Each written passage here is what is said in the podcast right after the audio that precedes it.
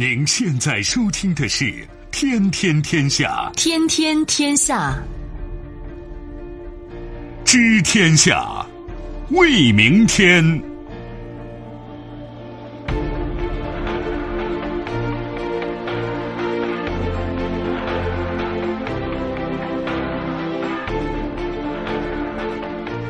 听众朋友们，大家好，欢迎您收听今天的《天天天下》，我是主持人梦露，有请本节目评论员重阳。你好，重阳。各位好。接下来我们还是要对刚刚过去二十四小时国内外发生的新闻事件做出关注和点评。悲剧：俄罗斯一国产客机起火，在莫斯科迫降，已导致四十一人死亡。暂停。六百发加沙火箭弹袭击以色列，内塔尼亚胡称将大规模反击，但双方达成停火协议。实话，华为回应布拉格 5G 会议称，安全原则不应基于供应商的属地和意识形态。变化，发改委称已有九千多万农业转移人口成为城镇居民。借钱，巴基斯坦任命 IMF 前驻埃及代表为央行行长，准备谈救助。稍后的时间，我们会为您进行逐一点评，也欢迎您持续关注河北广播电视台综合广播。除了传统的收听方式，您可以在手机上打开蜻蜓 FM 或者是极听客户端，找到“天天天下”，关注我们。今天我们首先来关注的是俄罗斯的一起空难。俄罗斯一架客机五号从莫斯科谢列梅捷沃机场起飞之后不久，在起飞场迫降，燃起大火。事故造成机上四十一人死亡。现场的搜救工作已经结束，目前没有关于中国乘客伤亡的报道。目前事故的原因尚在调查中。有报道援引机组人员的说法称，飞机引擎被闪电击中起火；也有报道称飞机在迫降过程中引发大火。还有消息称火灾原因。可能是电气设备故障。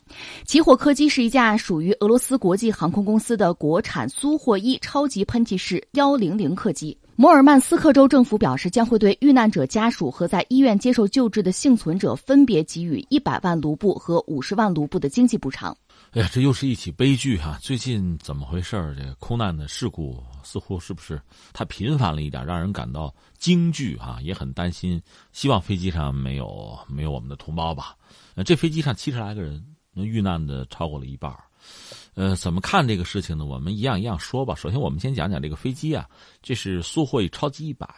这个飞机是这样说啊，是俄罗斯第一款按照西方的标准设计的飞机。我说的是旅客机啊，因为军机就没法说了，各有各的标准，谁也不比谁差。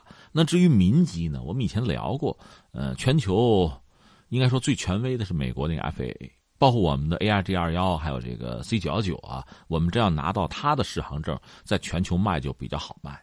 以前苏联时代曾经搞过一个伊尔九六，大概拿到过美国那个 FAA，剩下的要么不愿意拿，要么拿不到，就这么个状况。我们也知道，大家一般讲这个所谓这个。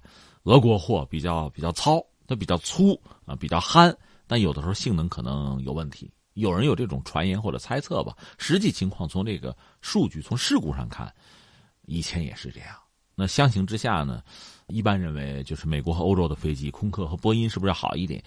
但是我们现在看到波音，以波音为代表，它那个七三七 MAX 八也出问题，而且不单是它有问题，这里面既涉及到设计，涉及到软件。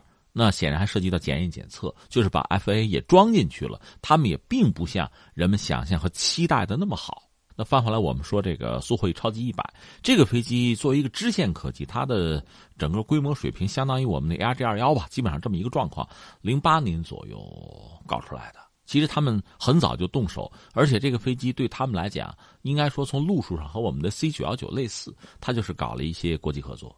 就是全球买这个货架商品，通过这个方式也是提升它研制的速度和效率，同时是不是也更有说服力？你比如说它发动机，它发动机俄罗斯发动机还是不错的，我们要说哈，比如它著名的那个土星联合体，呃，军用发动机搞的，那在全球还是很有影响力的啊，是和法国的斯奈克马联合研制的，呃，量身打造的供这个超级一百用的发动机，所以发动机总的来说应该还行。呃，那这个飞机做出来之后呢，一个首先它延期了。原来俄罗斯民航就等这个飞机，等不到，只好买波音和空客啊。好不容易到了之后就买就装备。这个飞机总的来说售价比西方同类产品可能低个百分之十五，而且使用到现在呢，应该说这个毁誉参半吧。往好里说，它曾经被 CNN 评作是全球最好的客机之一。呃，甚至我们国内有报道说它这个经济性很好，就省油，超乎想象。往糟里说，他也不是没出过安全事故，至少是四起，其中有一起是比较麻烦的。他在雅加达做飞行展示的时候摔过，飞机上几十个人也全完了。剩下还有我印象中至少有三起，倒没出大事儿。就比如降落的时候起落架没放下来啊，或者说呃冲出跑道啊，造成人员轻微受伤，这事儿是有的，但是没有再发生这次这么惨烈的事故。那至少是四十一个人已经不在了，这让人确实很痛心。这个飞机从设计之初，俄罗斯就想主要是能不能外销，能不能造个八百架，就有这个想法。现在俄罗斯自己是用这个飞机，另外我记得泰国空军曾经买过这个飞机，其他的外销状况可能还不是很好。这我们说清楚，这个飞机啊，总的来说不能算老飞机，还比较新，而且安全记录刚才我们讲了不是很好。但是类似这样的大灾难、大事故还应该没有。我们刚才讲的那几次，基本上都是在运营前试飞啊、啊表演啊、测试啊，在那个过程之中出的问题。说清楚第一个问题了，那第二个问题现在到底怎么回事我们还得等他们调查的结果吧。有一个说法就是说雷击，让雷给劈了吗？还有说法就是它里边有一些问题，包括电器等等等等。现在看来呢，雷击的可能性是比较大的，因为很多乘客就讲看到那个白色闪光啊，甚至说眼前一切在融化呀，这个符合雷击的那个特征。但是，一般说来哈，雷击当然这也得看运气啊。一般说来，雷击不至于造成飞机有这么大的麻烦。我看到过一个说法，就是你别管什么飞机啊，就正常运营的这个飞机，就是客机啊，一年恐怕都会被雷劈一次，但总的来说不会出大事儿。很简单，因为飞机上考虑到被雷击的这个危险了，它上面是有放电刷的，飞机上都有，战斗机也有。另外呢，大量的客机基本上是金属的，这我们都知道是吧？这个金属的壳体，驾驶员也好，乘客也好，都是在这个机身里边。那个壳本身呢，基本上相当于这个物理上叫什么叫法拉第笼子是吧？就相当于这么一个东西一样。所以雷击一般不会对人员造成太大的伤害。所以你看一看，就不说国外了，就我们自己国内航空公司，呃，每年你看相关的这个记录啊、公示，就好多是飞机遭雷击的。但总的来说，不出什么大事儿。当然也不是不出事比如有的飞机那个机翼什么的蒙皮，遭到雷击之后出现好多这个小孔，吓坏了，马上返航什么的。呃，包括这个航电出问题有，但是这么大的事故不多见。那这次可能是发动机遭到雷击之后起火。刚才我们讲这是法国斯泰克马很著名的公司啊，和俄罗斯土星联合研制的，发动机质量应该不会有太大的问题，也不会有就研发上的一些什么麻烦，可能就是。不幸就不凑巧被击中了关键的部件嘛，就着了。然后他着陆的时候不成功，第一次着陆实际上就不是很成功，又进行了第二次，最后相当于是砸在地面了，那起落架也出问题了，嗯，然后着火。着火之后，作为乘客可能缺乏相关常识，或者说飞机上空姐组织不力吧，很多人是抢救自己的行李。你要是。就自己往下跑就是了哈，他坐那个应急的滑梯，赶快出来就是了。你要再拉着行李的堵在那个地方，就麻烦。另外，这飞机上也许是多处起火，机头冒烟，机尾也冒烟，在机尾的乘客可能没跑出来。这只是我看到的一些状况啊，到底真实的情况如何，我这分析可能未必很准确，这就让人觉得很痛心了。这两年民航业事故的报道比较多，是不是让旅客也感到很忧虑？坐飞机的出行的安全问题怎么来保障？我觉得你提这问题挺重要的，它大约是两个问题吧。你看，一个是什么呢？就说到俄罗斯的航空哈，有人讲这个不是所谓战斗民族嘛，在网上有各种各样的其实很夸张的说法，就是你看人家这飞机，别管什么时候起飞，肯定准点抵达。哎，有这样的说法。还有说，在很多复杂恶劣天气情况下，别的飞机不敢飞、不敢降，你看看人家就敢降。嗯，怎么说呢？一方面说这样的事情如果是顺利的成功了，艺高人胆大，大家可能给他点赞。但是这里面肯定要潜藏着风险。一方面呢，是不是像很多人说的这么夸张？我不完全这么看。就作为民航，就航空公司，总的来说，肯定要考虑这么几个硬性的指标，这几个维度。首先肯定是安全性。你坐我的飞机，最后我不能保证安全抵达啊，那我做什么做啊？对吧？这是一个。另外还有什么呢？比如说经济性。那我能保证安全抵达、准时抵达，最后我花钱太多，我比别人花的都多，我赔钱的那也坚持不了多久。就它会有一些硬性的指标，安全性肯定是各航空公司放在第一位的。否则的话，那谁买你的机票？本来我要去某地，一看是你们公司的，我不买，我宁可等，我坐火车去，对吧？如果是这样的话呢，就会很麻烦。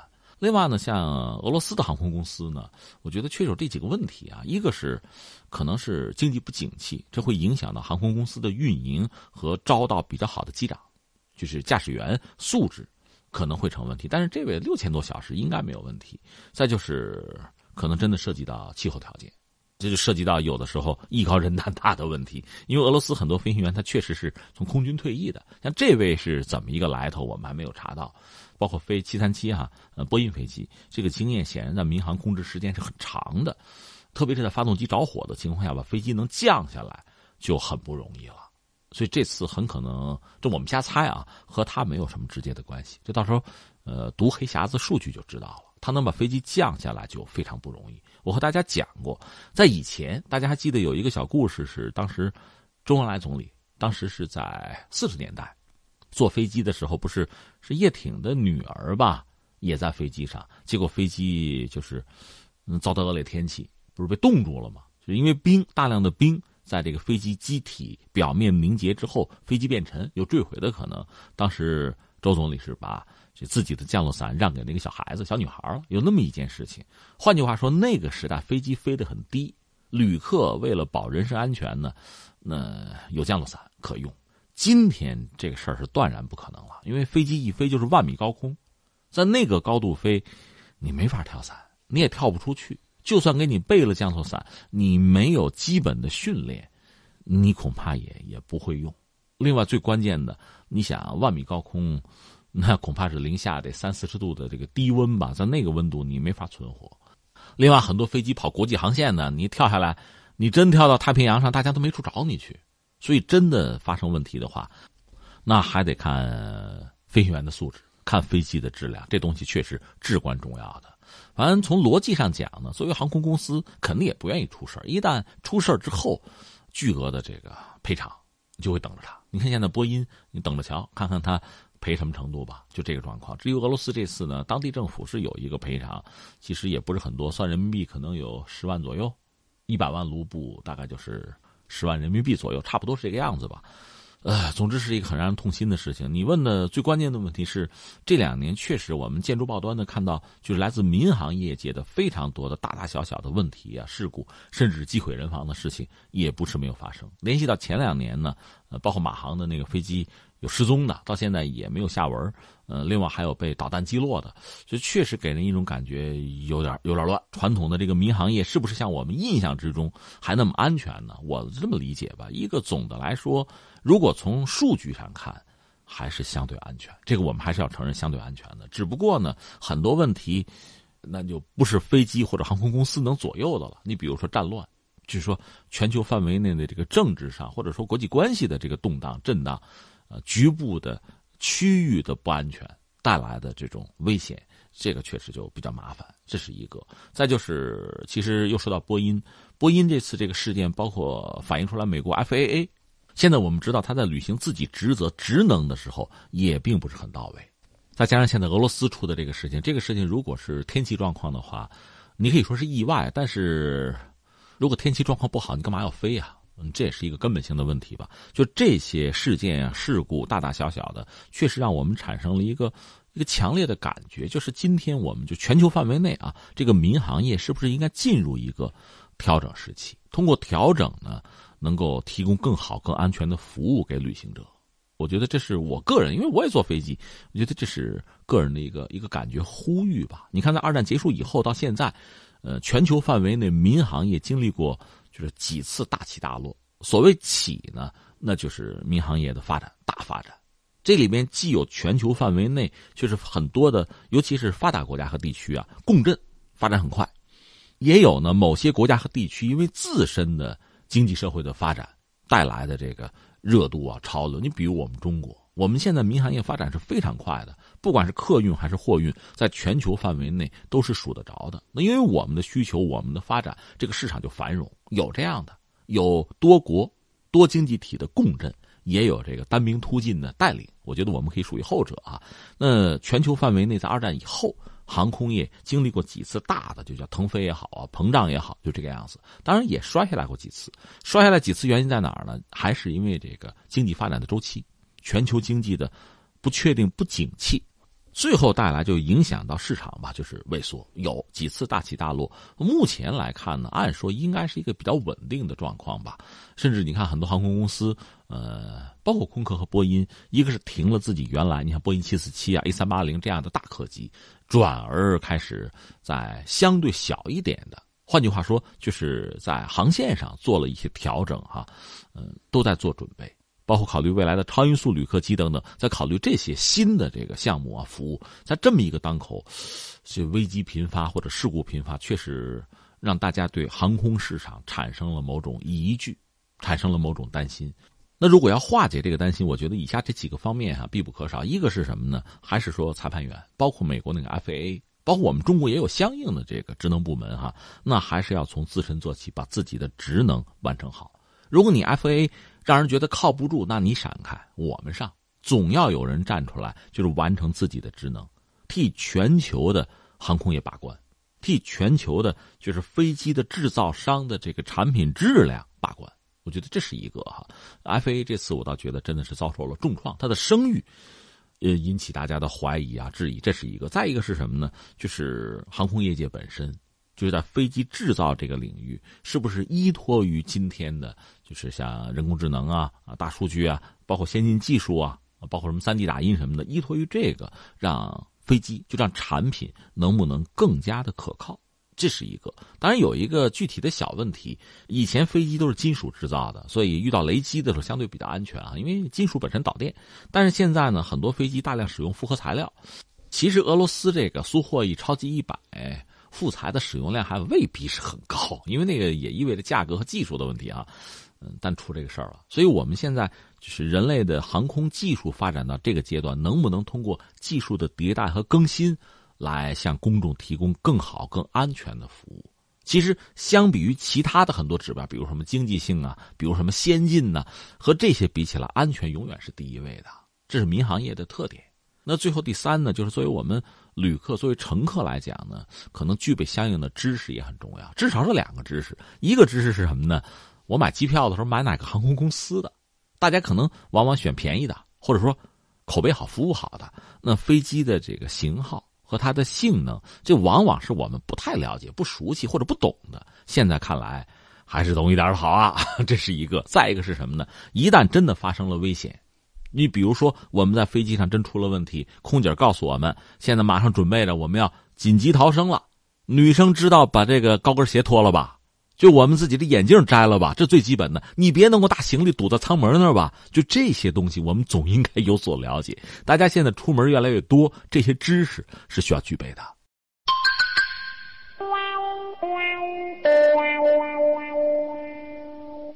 头发的离开是因为梳子的追求，还是头皮的不挽留？据统计，我国约有一点六亿人深受脱发困扰，而且脱发正呈现年轻化的趋势。据三大门户网站调查万名网友发现，百分之六十的男性在二十五岁之前就出现了脱发现象，而在三十岁之前出现脱发的比例达到百分之八十四。这就意味着九零后已经开始秃了。相信大家都知道黑芝麻养头发，所以今天我们就给大。大家推荐一款九蒸九晒黑芝麻丸儿，这款黑芝麻丸儿经过上千次配比试吃之后，还增添了黑米豆和蜂蜜，让你吃的营养又美味。品质呢，更是从田间到舌尖严格把控，极高的回购率说明它的品质得到了消费者的认同。母亲节马上就要到了，除了自己吃以外，还可以买给家人。原价六十元，现在参与活动只需要四十八元就能够到手。大家可以搜索微信公众号“河北综合广播”，关注之后点击菜单左下角“如意购商城”进行购买，或者进入到河北综合广播的公众号，发送“优惠”两个字，就会弹出今日主播推荐，即可购买。我们再来关注局势趋紧的中东。五月四号以来，巴勒斯坦武装自加沙地带向以色列发射约六百枚火箭弹，以色列则空袭了加沙二百八十多个军事目标。以色列总理内塔尼亚胡表示，他已经下令以色列国防军继续大规模袭击加沙，同时出动装甲部队南下，回应哈马斯的火箭弹袭击。巴勒斯坦一方表示，以色列空袭造成人道灾难，至少六人遇难，其中包括怀孕母亲以及其十四个月大的婴儿。以军予以否认认，并且声称母女因为火箭弹发射失败丧生。以色列也有三人死亡，一百五十多人受伤。以色列军方表示，由于哈马斯指挥官正在把资金由伊朗转移进加沙，将对其进行有针对性的暗杀。军方发言人表示，哈马斯战地指挥官库德里已经被暗杀。呃，听到这个消息，往往要长叹一声，因为这似乎是一个根本无解的问题。事情又要激化，呃，也许就加沙。又要面对这个血光之灾，其实也已经面对了。昨天我们聊到土耳其，土耳其一个通讯社驻当地的机构，这不是遭到以色列轰炸吗？土耳其方面很不满，嗯，但是按照以色列的解释说，你这个大楼里边有武装分子活动，我打的是他，那既然你也在里边，那你倒霉，认倒霉吧，就这么一个状况。关于以色列和巴勒斯坦之间的矛盾，我们在以前节目里也聊过哈，这个。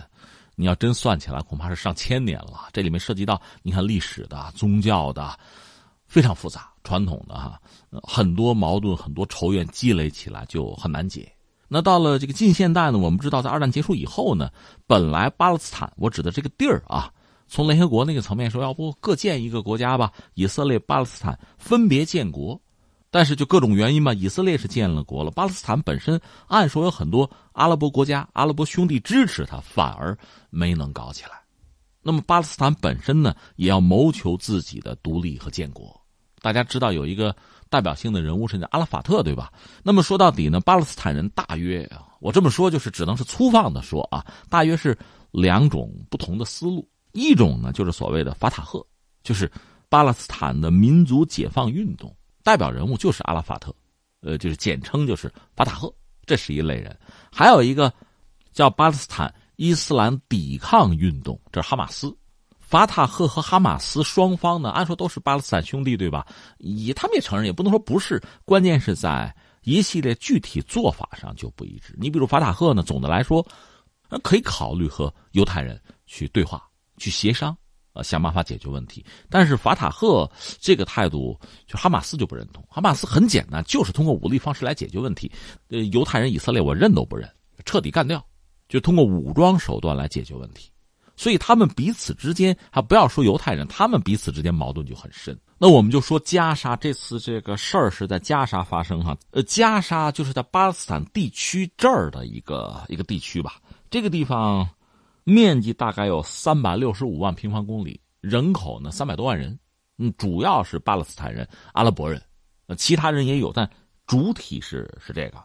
这个地儿呢靠近埃及边境和地中海。它这儿啊，在一九六七年就中东战争的时候，以色列曾经占领过加沙，但是后来呢，以色列在二零零五年就单边的撤退了，走了。以色列人现在没有占加沙，那么加沙归谁呢？就有意思了。我们讲法塔赫和哈马斯本身就从理念上就不一样啊。法塔赫总的来说是巴勒斯坦人相对就比较认或者说比较主流的这么一个一个领导者吧。后来在这个基础上有一个巴勒斯坦民族权力机构，那么相当于政府吧。那以色列人撤出之后呢，本来这个地方就是这个权力机构就算控制了加沙地带，但是后来哈马斯和他们又打起来了，哈马斯最后把他们赶走，控制了加沙地带。就等于说对犹太人比较强硬，哈马斯在这儿，那以色列一看哟，那我就封锁吧，甚至断电断水啊，这不三百万人口了吗？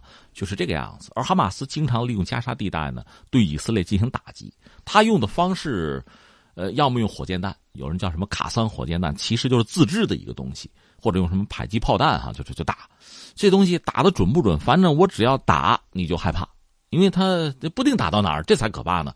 所以这边一打，以色列人这边就会很恐慌。另外还可以通过地道的方式，就是挖地道、挖隧道的方式，从地下潜入，就渗透到以色列境内，哪怕对居民点什么的进行一个骚扰、打击，也算是报了仇了。这是哈马斯经常的做法。呃，但是哈马斯本身呢，也遭到以色列，因为他是比较强硬的对付犹太人。那么翻回来，以色列直接用军警，就军队对哈马斯进行打击。你看啊，精神领袖暗杀，呃，指挥官暗杀。另外，哈马斯本身呢，因为它确实武力相对比较贫弱吧。你比如用火箭弹进行攻击，它往往是先攒一段时间，就有一定数量。你刚才讲不是六百枚火箭弹，那不是一次性的，得攒一段时间才能有这种可能性，而且不可能一波打六百枚，是这样。另外，挖地道、隧洞，通过这个方式想潜入以色列那边就玩高科技，甚至前一阵我看就是有机器人就在隧道那边看着。这边有武装分子过去，那边就是连连开枪带扔炸弹的，吓得这帮人又跑了，就经常是这么一个状况，就停停打打。那你说以色列和巴勒斯坦之间难道就不能够有点和平吗？最接近和平的是一九九三年，当时以色列的总理叫拉宾，拉宾其实是一个也是以色列的英雄啊，但他作为总理之后呢，他意识到和巴勒斯坦还得还得和平，那边就是。巴勒斯坦的那个领袖阿拉法特啊，在一九九三年呢，他们就是根据以土地换和平的原则，以色列的总理拉宾和巴勒斯坦的领导人阿拉法特签了一个协议。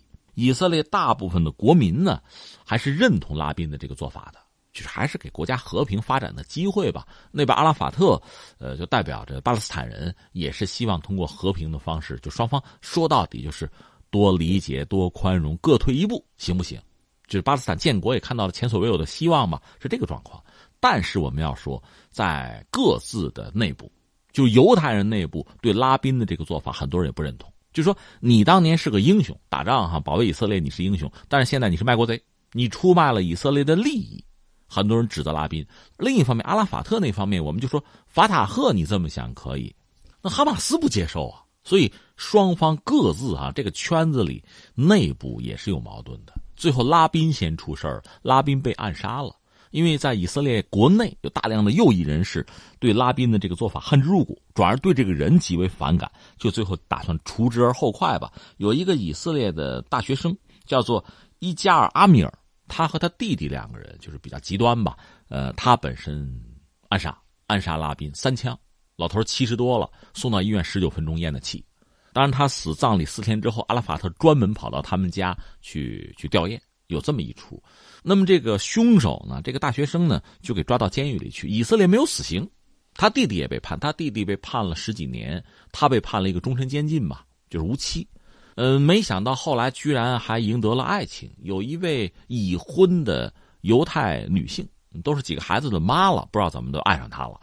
呃，以色列这个法律也很独特嘛，另外他们还有他们自己的宗教嘛，说最后居然是在监狱里圆了房，还生了孩子，这事儿就就这样了，拉宾就死掉了。拉宾死意味着等于说，在以色列国内有很强大的力量是不希望巴勒斯坦建国，就不希望以色列和巴勒斯坦在一个和平状态。拉宾等于说他的血宣告了这条路走不通。那从拉宾死之后到现在，我们看到巴勒斯坦想建国的难度是越来越大，而且实际上以色列就是犹太人很多定居点呢是在原来巴勒斯坦划定的那个地儿上哈，就把它就巴勒斯坦所谓的国土已经被分割掉了。再就是大量的巴勒斯坦人也没有办法，你总要活命吧，是在以色列工作，就谋求一个位置啊，吃口饭吧。而以色列本身呢，它是一个犹太国家，犹太教本身很独特，它不是那种像像基督教那样传教什么的，它相对比较封闭。他只是对犹太人嘛，这样才保证了他凝聚力。在犹太人就包括在二战大屠杀那个惨烈的背景下，也团结，也能够维持下来。所以现在以色列这个国家呢，内部总的来说对外是警惕性很高的。那么大量比如阿拉伯人，你就是在以色列这个国家里边工作，其实处境很尴尬，人家也并不接纳你。包括你说有个选举权、被选举权，其实都没有。那刚才我们讲到，在巴勒斯坦人内部，像阿拉法特这样的一个领袖哈，呃，一个人物，他也死掉。他死了之后，再没有人像他那么拥有号召力了。所以在他之后，这巴勒斯坦其实内部是分裂的。你像这个哈马斯，那就没得说，就是要武力动手。那以色列其实同样很强硬，嗯，他就是你给我一拳，我给你一腿吧，就睚眦必报，咱都很硬，谁也不能服软。那在这个状况下，你看这次这个事情。就就体现出这么一个特点，应该说是按照以色列的说法，因为以色列和西方国家比较好，在全球范围内，他掌握的这个就话语权比较多。那相形之下，巴勒斯坦包括阿拉伯人要差一些。嗯，而且很多阿拉伯国家实际上对巴勒斯坦人呢，表面上是支持，实际上真正的支持是很有限的，能帮的忙是有限的。在这么一个状况下，呃，一般如果加沙出了问题呢，双方就是以色列和巴勒斯坦这边可以找，比如像像埃及什么的来斡旋一下，是吧？嗯，不要把这个事情闹得太凶。这次呢，按照以色列的说法，就是哈马斯他们发射了火箭弹，而且量还很大，打过来，我以色列人有伤亡了。就我的平民被杀了，所以我就要报复。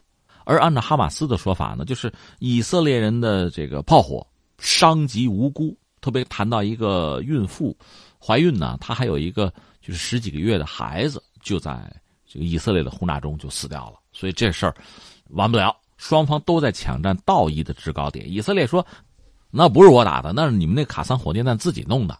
双方都在抢占道义的制高点，都在指责对方。就像您刚才说到的，最新消息表示，巴勒斯坦与以色列在埃及的斡旋之下就停火达成了协议。停火协议是从五月六号开始实施。呃，到这儿还是想问一句，未来会怎样呢？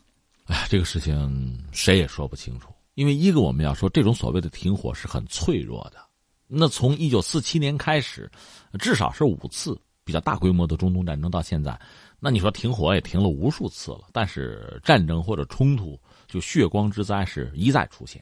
那现在呢？一方面以色列占有绝对的优势，而且他为了自身的安全吧，他研发了很多独特的东西。我们讲，在全球范围内，这个国家本来它也不大嘛，弹丸之地啊，他对自己的防护是到了就不可思议的地步。它有三层防卫，最外层那叫箭，就弓箭的箭，箭三，就是防御弹道导弹的。中间那层呢，翻译成大卫弹弓。或者叫大卫投石器，最里边这层叫铁穹。铁穹能做到什么程度呢？连火箭弹、连炮弹、迫击炮弹都能拦截。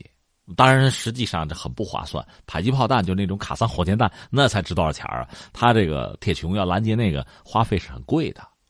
真的说这一波一波几百枚几百枚的打，你都拦截的话，那你国家就就打光了呀。所以以色列是这样，他那个计算机比较先进，就是对我的居民区，就是人员稠密的地方。我拦一下，如果打沙漠，我就不拦了，那就随便了，是这么个状况。所以以色列也承担着非常非常大的压力，你老百姓日子也没法过，实际上是这样。所以双方你要说停火吧，各自喘口气都还好。但是哈马斯本身呢，这个力量要聚集起来很难。刚才你说打六百枚火箭弹，他再打一轮的话，那就攒吧，那就想办法先往往这个发射阵地偷偷的运吧，这是一个漫长的过程。你让他再打，他已经没有力量了。所以在这个时候停火吧，对双方都喘口气儿都还好。但是，一旦到了某一个某一个临界点，比如对方那个火箭弹又攒的差不多了，或者又挖了个新地洞，这边呢意识到某种威胁临近，那就动手。而且现在是停火，也未必以色列方面就不动手。就是说，他对哈马斯的一些指挥官，甚至中级指挥官，他手头的档案就资料，有赖于他们的那个穆萨德的这个多年的这个行动吧。应该说，一个是哈马斯的一些指挥官、一些将领、一些灵魂人物，再就是哈马斯在加沙的一些，比如说屯兵点啊、一些武器库啊，就这些地方，以色列应该有相当的掌握。所以一旦遭到攻击呢，他会直接动用军队对这些人进行定点清除，对刚才我们说的那些武器的囤积点进行先发制人的打击，这都是随时可能发生的事情。所以你要说未来怎么样，真的不知道。就像之前发生的很多事情，我们都都无从谈起，觉得这是和平的到来，有时候很突然，但是丧失也是轻而易举。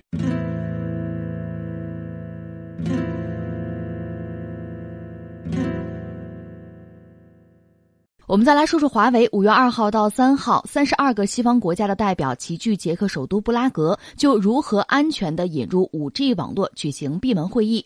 而在五 G 领域拥有重要话语权的中国以及华为等中国企业没有参会。华为五号就此事回应表示，理解各国对网络安全的重视。我们认为此次大会展示的合作精神对保障全球五 G 网络安全至关重要。这次大会强调了研发、开放市场和竞争的重要性，我们对此感到鼓舞。但是华为指出，网络安全本质上还是技术问题，技术问题还是要靠技术手段来解决。我们坚信，任何未来的安全原则都应该以可验证的事实和技术数据为基础，而不是基于供应商的属地和意识形态来进行鉴别。这个事儿我们叫围观，围观一下，因为这三十二个国家基本上是西方国家。没有请中国，没有请俄罗斯，呃，当然，请不请俄罗斯的放在一边啊，没有请中国，我觉得就挺可笑。为什么呢？咱不说别的，关键是在五 G 这个领域的技术和专利，你离开中国是不能玩的。那你把中国排除在外，这个会本身就很可笑了。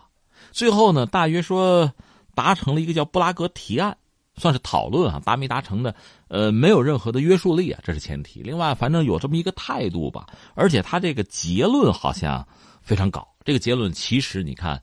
华为呢是软中带硬，把这个结论已经给否定了。大约就是要考虑到第三国政府影响供应商的整体风险。而华为说了，华为说大约是两条：第一条，你不要老想供应商啊，解决安全问题不全是供应商的问题；再就是，你拿事实说话，别拿猜测。这是华为的态度。那刚才我为什么说这个事儿你要不请中国或者不请华为的话就很可笑呢？我说两条新闻放在这儿哈，把你说的这个布拉格这事儿放一边儿有两条新闻我们放在这儿，我把题目说出来，大家就明白这个意思啊。一个是什么呢？中国五 G 的专利占到百分之三十四，基本上三者有其一，这是我们这个比例。所以有新闻讲华为不卖到美国去也要收费的，也可以收费的，这是一条新闻。还有一个新闻是什么呢？中国驻德国的大使。跟德国人讲了一句话，说你们德国这个州政府啊，大约有百分之二十的这个大众的股份，而华为并没有中国政府投资一分钱。这么两个事儿往一块一放，你会觉得特别可笑。呃，这次布拉格这个会，德国人也去了啊，那德国是被迫去的，还是就给谁个面子？这咱不说了啊。总而言之，你要说大众市场经济啊，德国呀，是吧？大众汽车都知道名牌啊，你要论的话。你别管周不周的，他这个政府在里边是百分之二十的股份，那华为没有中国政府投钱。你要真要论，咱们加一个引号啊，纯洁性市场嘛，商业嘛，那华为更纯洁。那你要怀疑华为的话，那大众更得怀疑了，对吧？那我们要论起来的话，说市场经济啊，说这个标准呢，纯粹市场国家，咱们真论这个的话，西方国家基本上是不承认，就是美国、欧盟包括日本不承认中国的市场地位的。那按我们这个标准来讲，我觉得我们是。那你说你不承认，那看看你是不是？刚才这个标准放在这儿的话，你能算是吗？这就很可笑。那么这不就成双重标准了？这种对中国的质疑就非常没有道理。另外，刚才我们又讲说五 G 这作为一个技术，它本来是一个技术问题。如果你说担心安全问题吧，那我还担心呢。你说棱镜门，就美国它利用它的这个技术窃取全球范围内很多的政要的信息。是吧？盯着很多国家的政府，那我还担心呢。我还没跟你说事儿，你现在跟我说，这就很可笑了。所以说到底，这个消息、这个新闻让我们看到，很多人脑子里边这个意识形态啊，或者是大国博弈啊，这个弦儿比我们想象的绷得要紧得多。实际上，反而我们很多人，网上叫什么“图样图森破”，太简单啊，太年轻，想这想的太少。实际上，某些人在这方面已经到了变态的地步。那你说怎么办呢？那也没有更好的办法，那就就网上叫回怼吧。就刚才我们讲了，华为既然掌握了相当多，包括中国掌握的五 G 技术相当之多，我是说专利啊。一个是把我们自己的事情做好，你愿意封闭自己，你就落后，就这么简单。说起来很可笑，当年我们讲一八四零年中国是被西方打开大门的，那是因为我们固步自封。之前我们也讲过，在康雍乾，一般讲什么康乾盛世那个时代，这算是中国最后的盛世吧。呃，英国的马格尔尼他到中国来，他实际上是在十八世纪末来中国。当时来的理由动机说是这个乾隆八十大寿，他到中国都乾隆八十二了，他带来了英国当时最先进的东西，包括什么望远镜啊、呃天文的仪器设备啊、呃枪就是火器，包括他那个军舰的模型什么的都带过来了。但是当时乾隆不在乎。实权老人嘛，我这很牛了，我也用不着跟你一个蛮夷做太多的这个交往啊，或者是贸易啊，用不着，无所谓，是这个态度。很多马格尔尼送来的东西就扔到圆明园，到后来就是英法联军火烧圆明园的时候，把东西又抢回去了，有这个说法哈。就是当时我们算是闭关锁国了，我们固步自封，我们对人家的进步其实可以做到不一无所知，但是我们就不愿意睁开眼睛，那就落后了。关键是现在有些人难道在步大清国的后尘吗？你会觉得真的是这个世界这风水轮流转哈，这形势又发生了变化。那对我们来讲，我还是我以前的态度，一个是把自己的事情做好。那我们既然在专利啊，在技术这个领域做的已经领先了，那我们就保持我们领先这个态度，尽快让五 G 造福我们的民众，也造福我们这个国家。说到底就这个样子。然后呢，认同我们这个技术啊方案的相关的经济体，那就多合作，让他们也享受到技术发展带来的好处，让这个世界上那些认同和使用我们的技术的朋友哈，我觉得那就得到发展，得到实惠。说到底就是这么一个状况，而且继续往前走，在技术上始终保持我们的优势。我觉得这是我们要做的。另外，我还要说什么呢？也不要因为某些国家的态度，我们就不开放。我们要更开放，我们争取让这个世界上更多的人使用我们的技术，而不是别人的。通过使用我们的技术，还得了益，得了发展。我觉得这才是最好的选择。看到美联社一篇报道指出，这次会议得出的布拉格提案其实呢没有任何的法律约束力，只是一份供各国参考的建议。而路透社的报道更显示，不少参会的国家甚至并不准备在任何会议的材料上签字。这恐怕也很正常，因为说到底，你得承认，当今的世界吧，还是以就国家作为一个基本上独立的一个个体在存在。每个国家，每个国家的领导者，你肯定要为自己的国民负责呀。因为你自己要发展，你要进步，那别人可管不了这么多。人家有人家的利益，人家约束你或者说阻碍你，只是为了人家的发展。你要着了道，你要跟着跑，那后果是你自己承担的。这个道理很简单，就像什么呀？就我们小时候读书上学，有的小同学、小朋友，人家可能学习好，人家天天玩踢球哈，放风筝去，你也跟着，你学习又不好，人家可能晚上家里用功，你又不知道，你就睡觉了，最后你成绩就差了吗？那你找人家要分吗？人家会赔给你吗？不会的。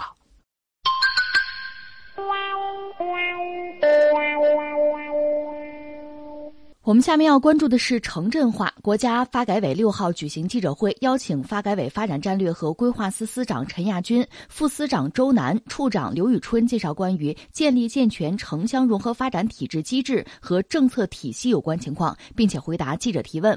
发展战略和规划司司长陈亚军透露，农业转移人口进城落户的门槛不断降低，通道逐步拓宽，已经有九千多万农业转移人口成为了城镇居民。二零一八年。户籍人口和常住人口城镇化率分别提高到百分之四十三点三七和百分之五十九点五八，城市人才入乡机制也在逐步建立，城乡人才双向流动的渠道开始打通，激发了乡村的发展活力。这个是对目前中国城市化、城镇化的就最新的状况的一个判断。九千多万，这确实是一个庞大的数字，当然这也是在我们计划之内的。是完全按我们这个规划在往前推的，所以总的来说，我们是在逐步的按部就班的完成我们原有的这个规划，这当然是一件好事啊。不过另一方面呢，我倒觉得时代在变化，我们就说城市化、城镇化的这个过程，也意味着我们整个中国版图上在发生着非常多的变化。那这个变化呢，还有很多细节，这些细节都值得我们关注。你比如说，我现在看到的一个调查，这个调查是谁做的呀？有一个叫贝壳租房的机构，他发布了二零一八年的租房十大关键词这么一个调查报告吧。它里边主要是对这个北京、上海、深圳、成都、杭州、武汉等等，嗯，二十五个城市租房市场做了一系列的归纳，发现一些新的特点。总的来说，比如说中国，就是说租房客吧，租客有人说大约能有两亿，我想也包括进入城市的这个。就刚才我们讲九千万人里边，可能有很多人也是所谓租客哈。这里边发生一些新的变化在哪儿呢？所谓的北漂、沪漂这词儿大家还记得吧？就是去北京去去打拼、去谋发展的北漂嘛。北漂还有沪漂去上海的。这个报告里边说的很有意思，北漂、沪漂已油腻。以前不有个词儿叫什么“中年油腻男”嘛？就是到中年了，意思就是曾经年轻人啊，趁着年轻，年轻是资本，去北京、上海，去这个超大城市去打拼的那帮人，现在已经到了中年了。这是一个。再就是什么呢？很多租客更偏爱二线城市，而不是什么一线超大，不是这样。北上广深现在总的来说到了饱和的程度，很多人真的开始逃离所谓北上广了。这是一个，再就是所谓年轻人逐渐成了所谓租一代，我不买房了。这里面确实有几个因素，一个可能确实房价比较高，我觉得我买不起，这是一个。再就是什么呢？观念发生变化，有钱我干别的了，就租就够了。而且我确实可能居无定所，就是在很多城市里，我徜徉哈，我宁可选择租而不是买的方式。买房对我来说成了一种阻碍或者说约束了，我不了。那这意味着什么呢？确实，城镇化、城市化这个进程过程呢，大量的人口进城。另外，城市里边就是人的结构，从年龄也好，到收入也好，哈，呃，包括工作也好，这个性质也在发生逐渐的变化。那整个我们中国的大地上，我们的版图上，就在发生这一轮一轮的变化。所以我个人以为是什么呢？城市化、城镇化是一个大的目标。我们讲城市化、城镇化率逐渐在提升，这个没有问题。呃，马上看着一亿人就进城，这也没有问题。那是不是我们的城市为这些人做好了准备？目前看还好，甚至很多城市，比如我们省会石家庄，零门槛，嗯，没有问题啊。到这样一个地步，你说来了多少人？现在还没有看到最新的数据。那意味着目前至少我们作为市民切身的感受，没有感受到大量人员进城导致我们的生活出了麻烦问题啊，那排队啊什么的还没有。那看来基础设施建设呀，服务还是能够提供的了，还是跟得上。但与此同时，不要忘记，就这个人口流动不是单向的，有人员进城啊，往一线城市挤，不完全是这样，还有很多人离开那些特大城市啊，一线城市。这发生着变化，这个变化呢，它是很复杂的一个相互影响、互动的啊，相互制约的一个过程，不是简单的单向流动。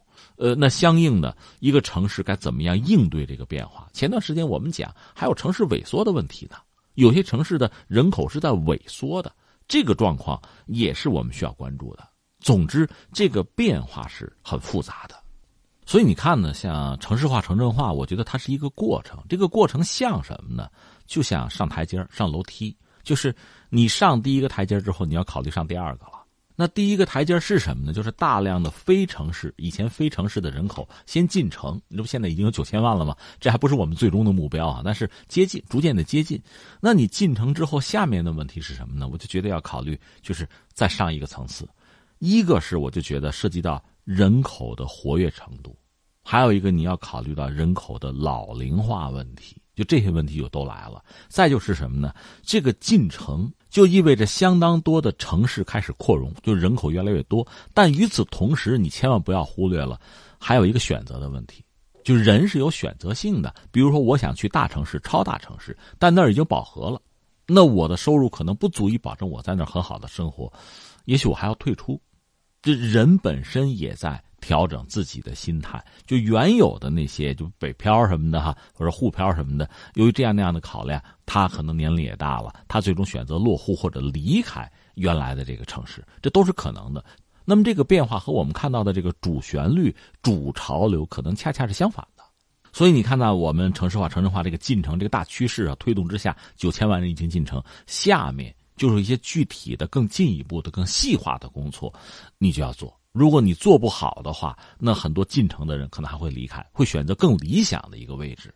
那大量的城市是供大家在选择的，那你怎么样来提升自身的吸引力？这就很关键了。一开始我们想的这第一个台阶就是你的基础设施建设要做好，大家来了是吧？能有一个位置啊，那你给他提供的是基本的生存的条件。那这个问题解决上一个台阶是什么呢？那我还得谋发展呢，甚至我还考虑我的子女怎么就学，将来怎么就业，就是这样一个问题了。就算是有发展的机会，我还挑一挑哪儿给我的机会更好，我发展的可能性更大，这是下一步的问题。这是上一个台阶之后遇到的新问题，所以这是没有止境的。就我们个人来讲呢，当然要谋求更大的发展。那作为一个城市，就是管理者也好哈，呃，或者作为整个国家在考虑这些问题的时候，也应该留足相当的空间。嗯，所以说一个城市要有持续的吸引力，才能够留住人才。另外，我觉得这个其实就像是单位招聘一样，招聘的时候有很多人去，但是呢，过一阵时间，可能这些人就会想。哎，我在另外一家单位是不是更适合我的发展？可能就会跳槽了。对你对我够不够好？你给我提供未来发展的可能性够不够大？这些问题就是人来了之后，大家都要考虑的。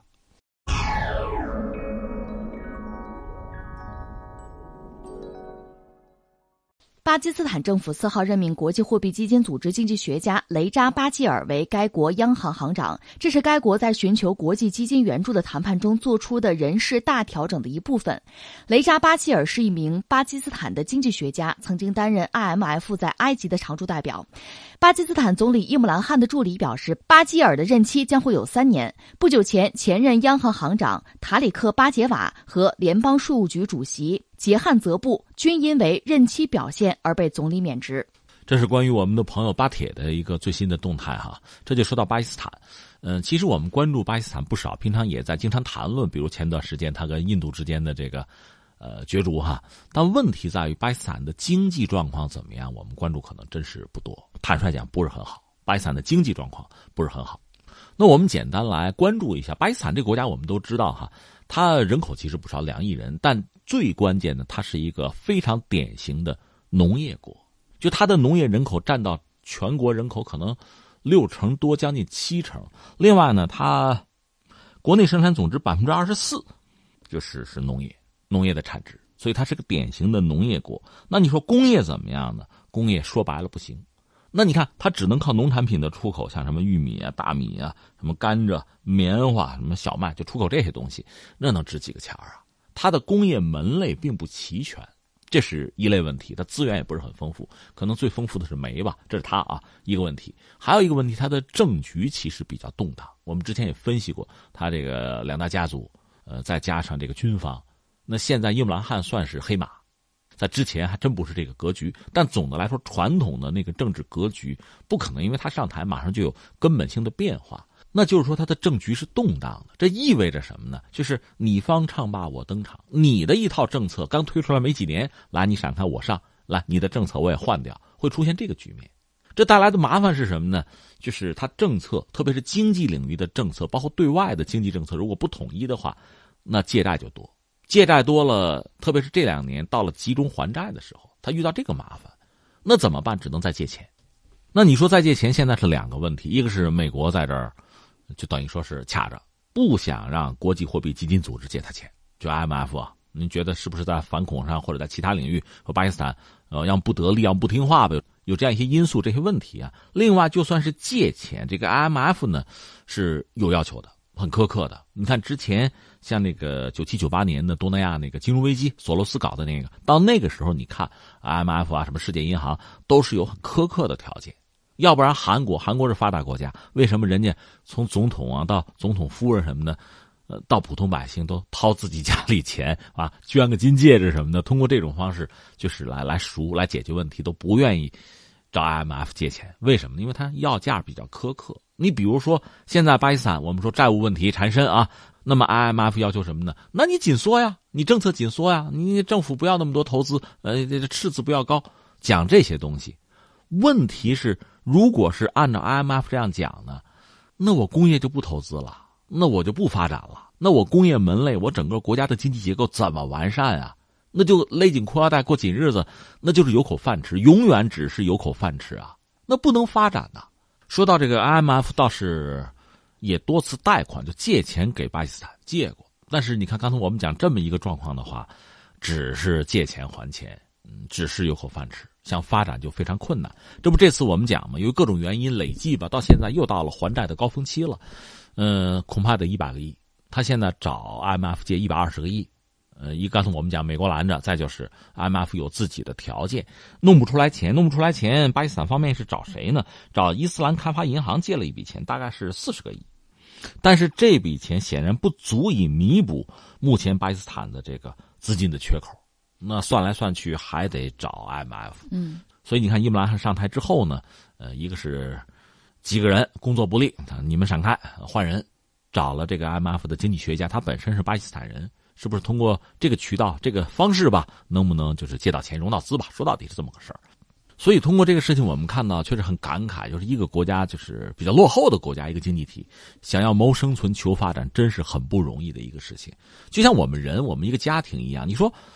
饿死不至于，怎么有口饭吃吧？问题不大，但是你在生存的基础之上，你说我要发展，我要后来居上啊，我要翻盘，这个难度就太大了。那你说通过什么样的方式，吃多少苦哈，勒紧裤腰带哈，选择一个合适的路径，有一个恰当的能摸得着的这个目标，就把这些东西都做成，最后这个国家崛起了，发展了，这个难度真的是非常大。真正做成这样事情的，我们就当今世界，你看吧，真不是很多，这就不容易。这是一个。再一个是什么呢？其实现在因为和中国的合作吧，在“一带一路”包括中巴经济走廊有这样的一些基础，其实这都是筹码。有这些东西呢，巴基斯坦融资总的来说，应该还不是太困难，因为你毕竟大家觉得你还是有潜力，你能发展，是吧？有这样一个背景，我倒觉得。应该讲，未来一段时间，我们看它融资和发展还是有可能的。但是从根本上讲呢，我刚才讲，就吃饱饭不是问题，但是只够吃饭，这个钱啊是不行的。你还真得攒点钱用来发展。说到底，你的工业门类或者有特色的这个经济结构上，你要想办法完善它。如果还是原来那个架构，还是农业国、农业人口啊，包括农业产值在 GDP 里边那个比重还是这个样子的话，那么这个故事就反复的重演了。这个显然也不是巴基斯坦人一个最理想的选择。好，以上就是今天天天天下的全部内容，感谢您的守候收听。明天的同一时间，我们不见不散。